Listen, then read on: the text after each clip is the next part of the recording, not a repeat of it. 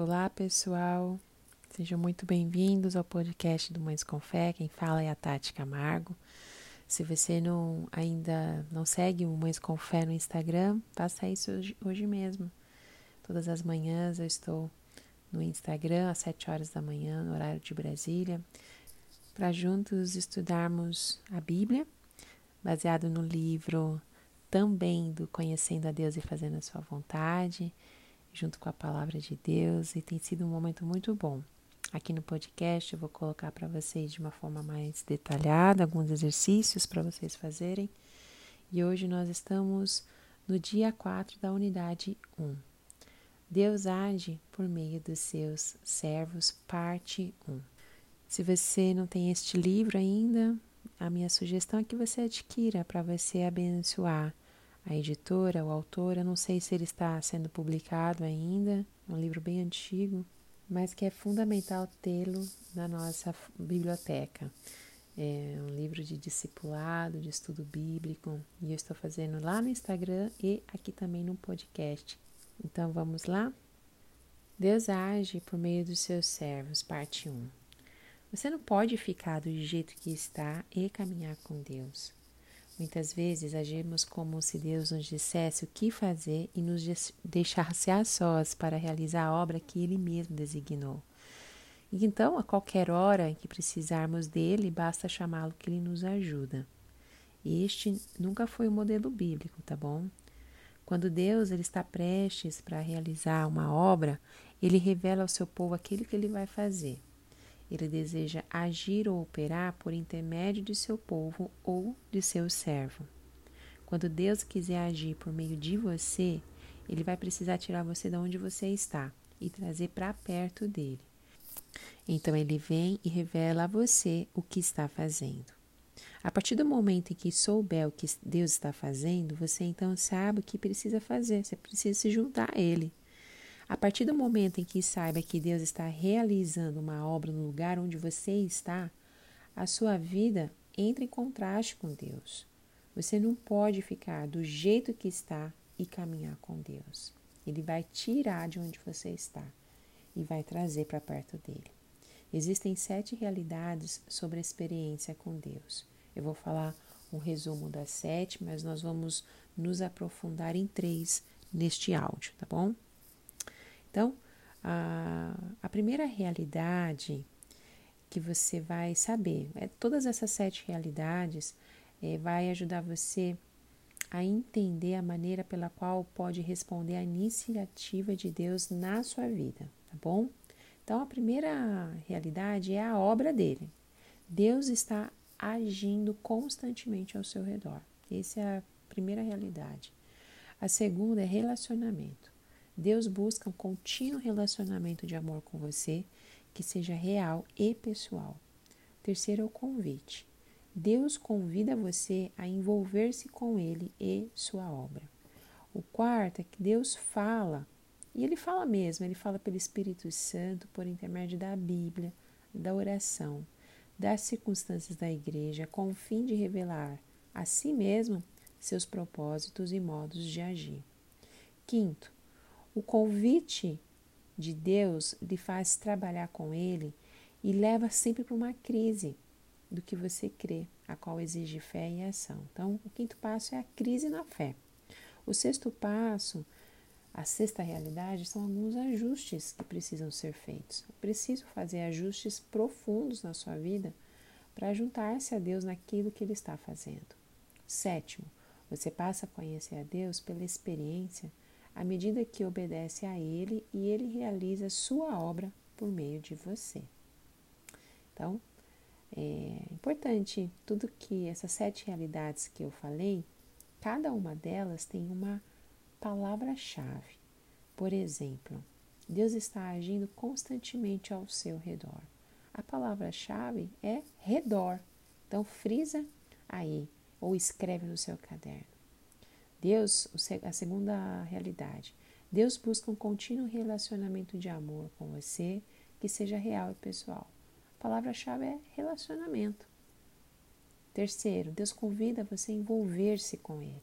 Essa é a palavra-chave, envolver-se com Ele. Quarto, Deus fala pelo Espírito Santo. A palavra-chave é Deus fala.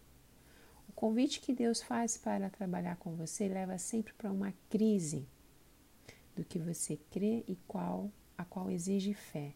Aqui tem duas palavras-chave: crise e fé. É preciso fazer alguns ajustes profundos na sua vida para se juntar a Deus. Aqui, a palavra-chave é ajustes. Sétima palavra. Você passa a conhecer a Deus pela experiência à medida que obedece. Então, essa é a palavra-chave, obediência. A partir que você, à medida que você obedece a Ele, Ele realiza a obra por meio de você, né? Então vamos continuar. Existem algumas perguntas que, que elas podem surgir, tá? Durante o estudo que estamos fazendo. E elas vão ser respondidas até o final deste livro, né? Até o final desse estudo bíblico. Quais seriam essas perguntas? Bom, quais são os fatores envolvidos no relacionamento de amor com Deus? Como posso saber que Deus está falando? Como saber o lugar onde Deus está agindo ou operando? Que ajustes Deus quer que eu faça? Qual a diferença entre ajuste e obediência? É, então, existem três fatos comuns à vida de personagens da Bíblia por meio de quem Deus operou. Anota aí esses três fatos. Primeiro fato: quando Deus falou, sabiam que era Ele. Né? Então Moisés sabia que era Deus, Noé sabia que era Deus, Abraão sabia que era Deus. Segundo fato, sabiam o que Deus estava fazendo, estava fazendo e dizendo. Terceiro, sabiam o que fazer em resposta a ele. Então eles sabiam esses três pontos, né? Não seria bom ter um relacionamento com Deus de maneira que ele operasse por intermédio de você dessa forma, assim como ele fez com essas pessoas? Então, ele deseja que você tenha esse relacionamento. E tudo que a gente tem estudado aqui vai te ajudar bastante. Vamos ver o primeiro exemplo. Quer dizer, primeiro exemplo não, nós vamos ver o exemplo de Moisés e vamos aplicar essas sete realidades que nós vimos agora no começo do podcast, aplicado pela vida do, de Moisés. No áudio de hoje, no podcast de hoje, nós vamos ver três, e no próximo podcast nós vamos ver as outras quatro tá? Então, o chamado de Moisés e seu ministério, eles são bons exemplos de como Deus trabalhou com os personagens da Bíblia. Então, a vida de Moisés e seu chamado para o ministério estão descritos nos capítulos 2, 3 e 4 de Êxodo. Outras passagens bíblicas ajudam-nos a ver como Moisés conheceu e seguiu a vontade de Deus. Então, utilizando os sete fatores, né, as sete realidades, na sequência que a gente já viu, vamos ver o chamado de Moisés e a sua resposta, tá? Então, seria bom ler Êxodos, capítulo 2 ao capítulo 4. Então, nós vamos ler neste momento. Este curso, gente, esse estudo bíblico, é para estimular vocês a lerem a Bíblia tá? Porque se a gente não faz isso nesse momento que você separa para a leitura bíblica, do estudo, acaba não fazendo. Então, pegue a sua Bíblia e vamos ler o capítulo 2, tá? Vamos lá. O nascimento de Moisés. Um homem da tribo de Levi casou-se com uma mulher da mesma tribo, e ela engravidou e deu à luz a um filho. Vendo que era bonito, ela o escondeu por três meses. Quando já não podia mais escondê-lo, pegou um cesto feito de junco e o vedou com piche e betume. Colocou nele o menino e deixou o cesto entre os juncos, à margem do Nilo. Armando o menino, ficou observando de longe para ver o que lhe aconteceria. A filha de Faraó descera ao Nilo para tomar banho. Enquanto isso, as suas servas andavam pela margem do rio. Nisso viu o cesto entre os juncos e mandou sua criada apanhá-lo. Ao abri-lo, viu um bebê chorando. Ficou com pena dele e disse: Este menino é dos hebreus. Então, armando o menino, aproximou-se e perguntou à filha de Faraó: A senhora quer que eu vá chamar uma mulher dos hebreus para amamentar e criar o menino? Quero, respondeu ela. E a moça foi chamar a mãe do menino. Então a filha do faraó disse à mulher: Leve este menino e amamente-o para mim, e eu lhe pagarei por isso. A mulher levou o menino e o amamentou. Tendo o menino crescido, ela o levou à filha do faraó, que o adotou e lhe dera o nome de Moisés, dizendo: Porque eu o tirei das águas. Certo dia, sendo Moisés já adulto, foi ao lugar onde estavam seus irmãos hebreus e descobriu como era pesado o trabalho que realizavam. Viu também um egípcio espancar um dos hebreus. Correu o olhar por todos os lados e, não vendo ninguém, matou o egípcio e o escondeu na areia. No dia seguinte saiu e viu dois hebreus brigando. Então perguntou ao agressor: Por que você está espancando o seu companheiro? O homem respondeu: Quem o nomeou líder e juiz sobre nós? Quer matar-me como matou o egípcio? Hum. Moisés teve medo e pensou: com certeza tudo já foi descoberto. Quando o Faraó soube disso, procurou matar Moisés, mas este fugiu e foi morar na terra de Midian. Ali assentou-se à beira de um poço. Ora, o sacerdote de Midian tinha sete filhas. Elas foram buscar água para encher os bebedouros e dar de beber ao rebanho de seu pai. Alguns pastores se aproximaram e começaram a expulsá-las dali. Moisés, porém, veio em auxílio delas e deu água ao rebanho. Quando as moças voltaram ao seu pai Reuel, este lhes perguntou: Por que voltaram tão cedo hoje? Elas responderam: Um egípcio defendeu-nos dos pastores e ainda tirou água do poço para nós e deu de beber ao rebanho. Onde está ele? perguntou o pai a elas. Por que o deixaram lá? Convide-no para comer conosco. Moisés aceitou e concordou também em morar na casa daquele homem. Este lhe deu por sua mulher sua filha Zípora. Ela deu à luz a um menino, a quem Moisés deu o nome de Gerson, dizendo: Sou imigrante em terra estrangeira. Muito tempo depois, morreu o rei do Egito. Os israelitas gemiam e clamavam debaixo da escravidão, e o seu clamor subiu até Deus. Ouviu Deus o lamento deles e lembrou-se da aliança que fizera com Abraão, Isaque e Jacó. Deus olhou para os israelitas e viu a situação deles. Vamos agora para o capítulo 3. Moisés e a sarça em chamas. Moisés pastoreava o rebanho de seu sogro, Jetro, que era sacerdote de Midian. Um dia levou o rebanho para o outro lado do deserto e chegou a Horebe, o monte de Deus. Ali o anjo do Senhor lhe apareceu numa chama de fogo que saía do meio de uma sarça. Moisés viu que, embora a sarça estivesse em chamas, não era consumida pelo fogo. Que impressionante, pensou. Por que a sarça não se queima? Vou ver isso de perto. O Senhor viu que ele se aproximava para observar.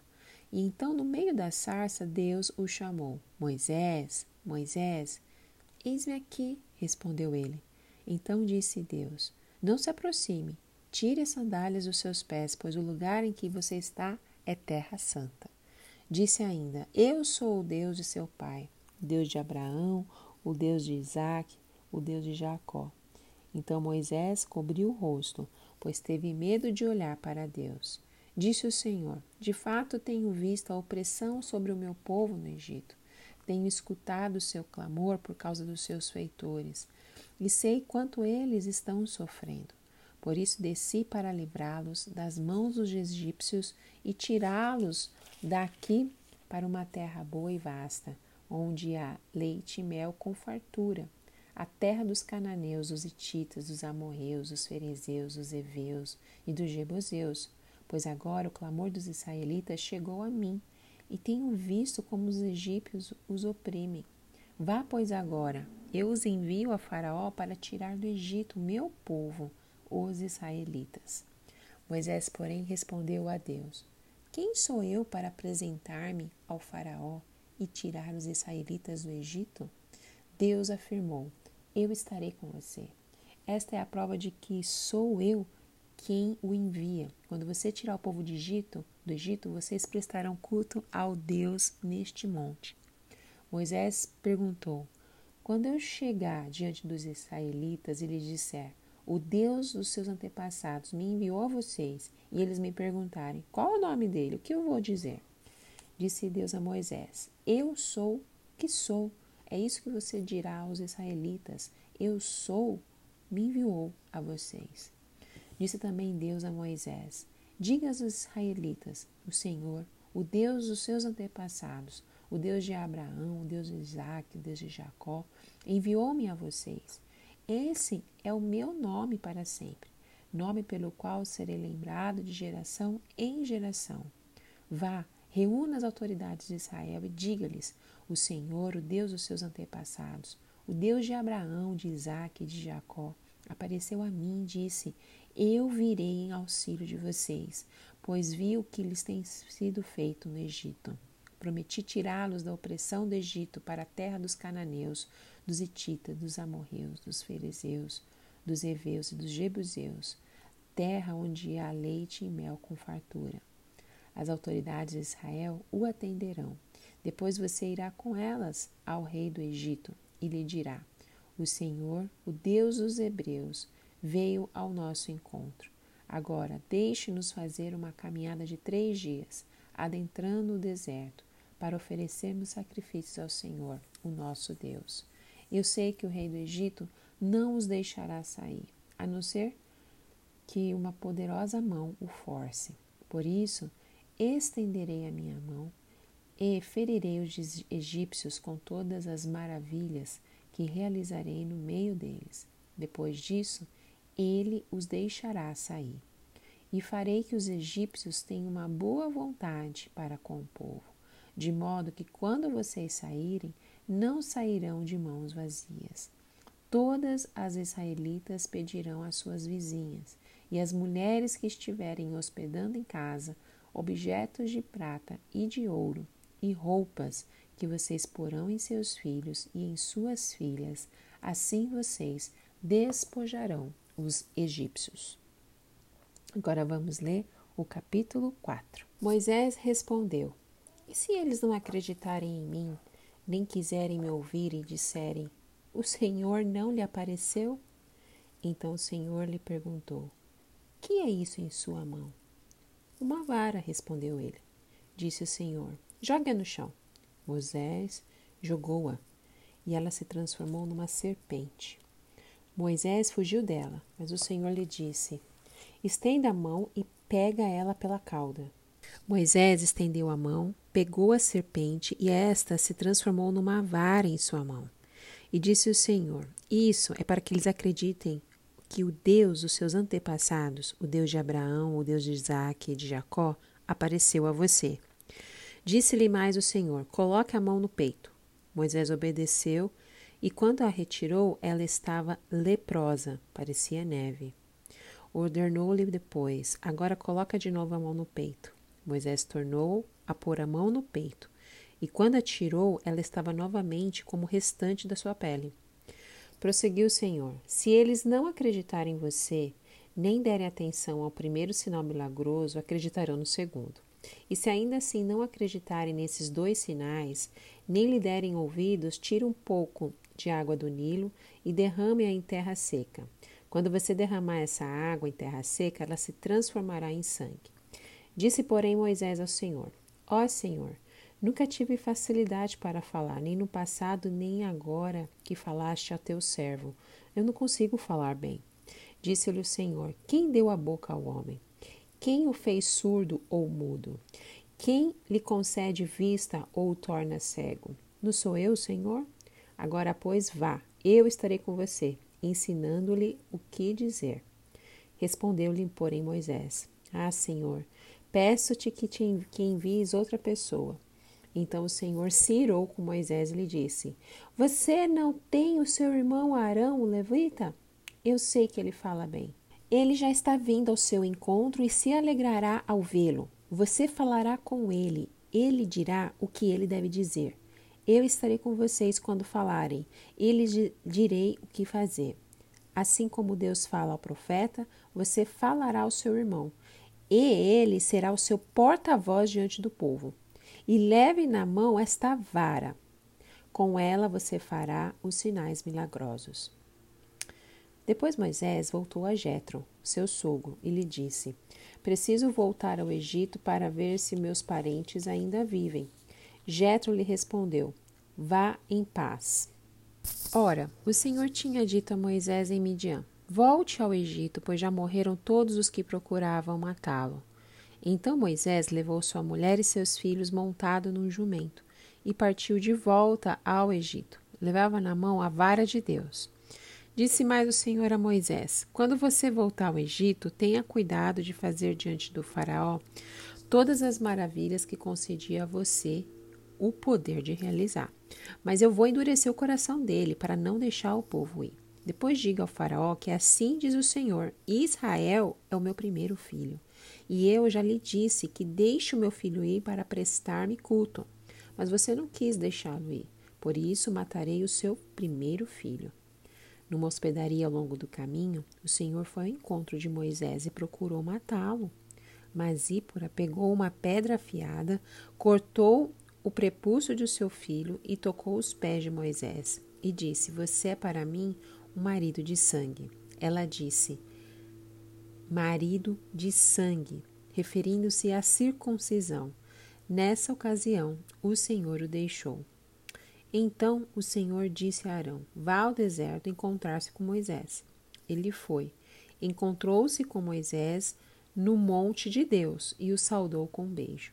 Moisés contou a Arão tudo o que o Senhor lhe tinha mandado fazer e também falou-lhe falou de todos os sinais milagrosos que lhe havia ordenado realizar. Assim Moisés e Arão foram e reuniram todas as autoridades dos israelitas, e Arão lhe contou tudo o que o Senhor dissera a Moisés. Em seguida, Moisés também realizou os sinais diante do povo, e eles creram.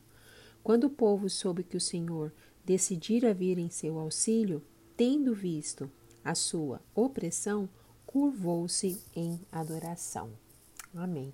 Então, nós lemos aqui três capítulos do livro de Êxodo. Muito importante nós fazermos essa leitura para entendermos o contexto do estudo. Né?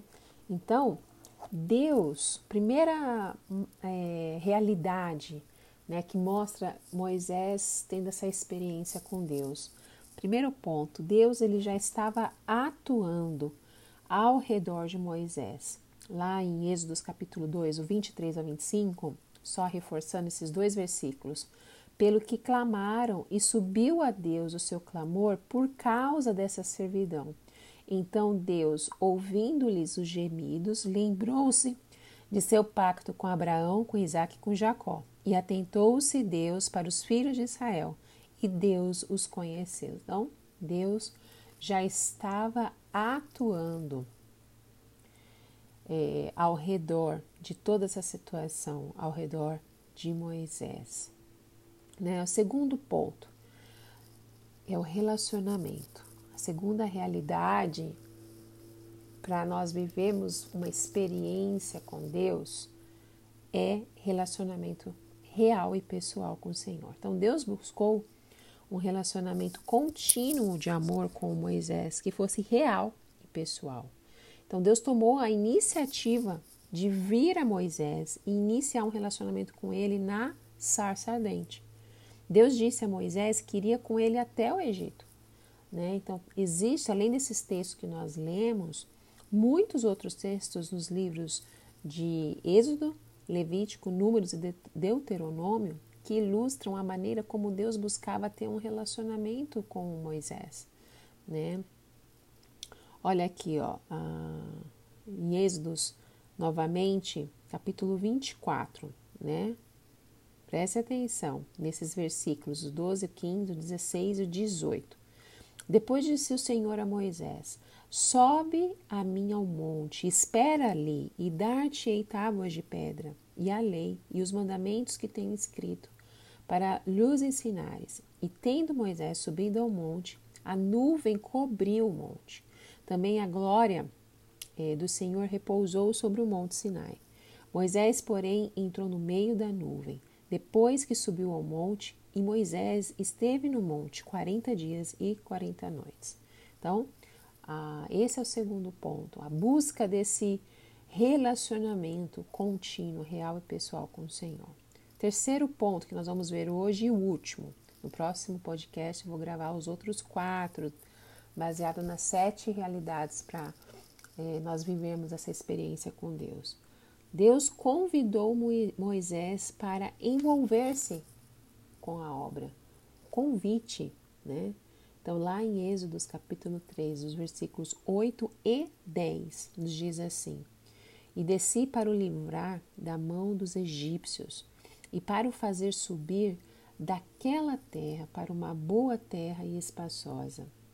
Agora, pois, vem, olha o convite, e eu te enviarei a Faraó, para que tires do Egito o meu povo, os filhos de Israel.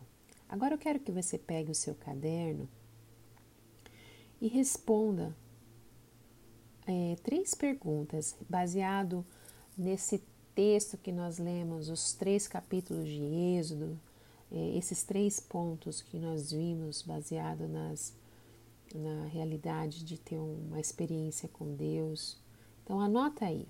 Com relação a Israel, o que Deus já estava fazendo?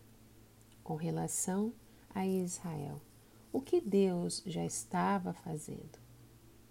Qual a evidência que prova que Deus queria um relacionamento pessoal e real com Moisés?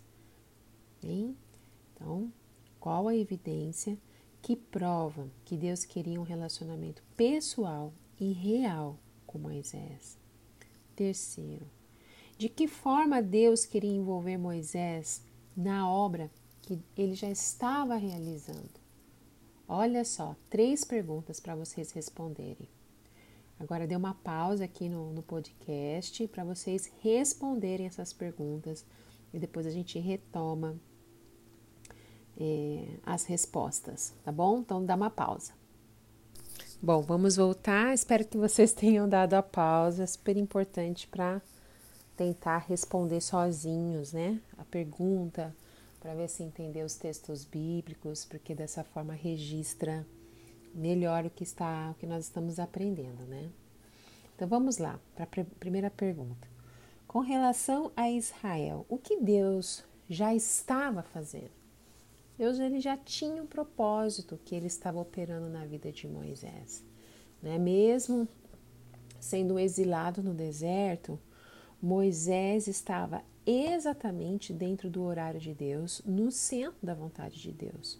Olha só que interessante. Na hora em que Deus iria livrar os filhos de Israel, o fator importante não era a vontade de Deus para Moisés. O fator importante era a vontade de Deus para Israel. Interessante, né? Olha a pergunta 2. Qual a evidência que prova que Deus queria um relacionamento pessoal e real com Moisés? Né? Então, o propósito de Deus era o quê? Libertar os filhos de Israel. Moisés era a pessoa por meio de quem Deus queria operar para realizar esta obra.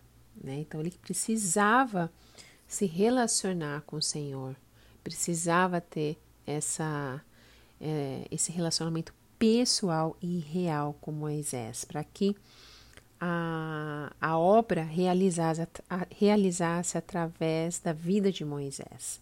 Né?